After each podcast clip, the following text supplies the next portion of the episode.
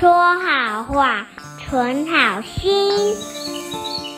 三好新故事。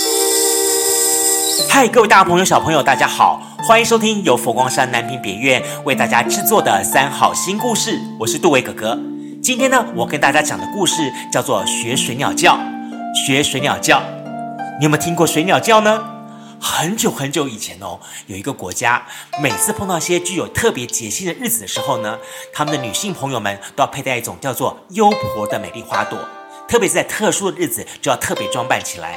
你知道什么是优婆罗花呢？OK，它在我们的佛教的经典当中是一种非常吉祥的花朵，每隔百千年才会开花一次。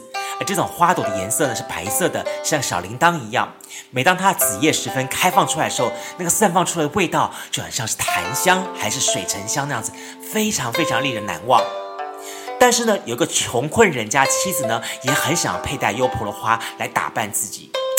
可是呢，怎么样子口袋算算没有钱买花，她越想是越不高兴，就告诉她老公说：“哎。”如果你没有办法让我在节日里面佩戴起优婆罗花的话，那么我就要离开你。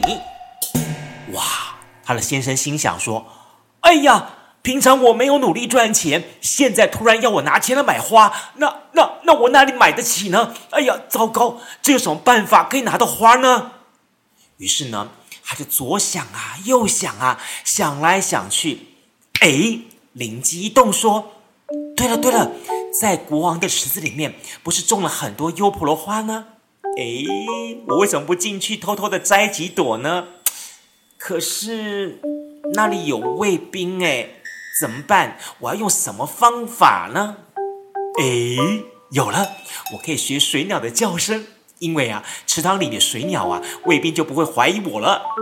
这打定主意之后呢，第二天他就偷偷的溜进国王的花园里面，来到池塘。可是呢。在偷的过程当中，给守卫的巡逻的人员还听到奇怪怪声音，守卫巡逻人员就大声说：“什么人？”哇！没有想到，穷人一紧张就开口回答说：“我我我我是水鸟。”哈哈哈水鸟会不会说话？当然不会说话啦，所以他立刻就被守卫给逮住了，而且呢要抓起来送到国王那边去。在路途当中的时候呢，穷人突然想起来说。哎呀，我应该学水鸟叫。于是呢，他就抑扬顿挫的叫起来了。他叫，拼命叫，拼命叫。这时候守卫就嘲笑他说：“哦，你真笨呢！如果你刚刚学水鸟叫的话，我就不会抓到你啦。先前你不叫，现在才来叫，哎，你不是太迟了吗？”这倒是真的。很多人做事情杂乱无章，没有经过事前规划，往往是走一步算一步。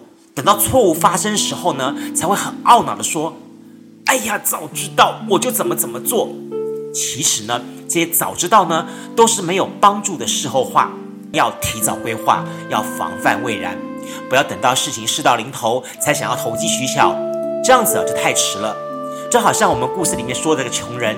如果呢，他平时就开始努力工作，有储蓄，有存钱，又何必等到国王的池塘里面来偷摘花呢？等到被警卫给抓住的时候，才来学水鸟叫声，这又有什么用处呢？所以啊，小朋友们，凡事要尽早规划，提早做好准备哦。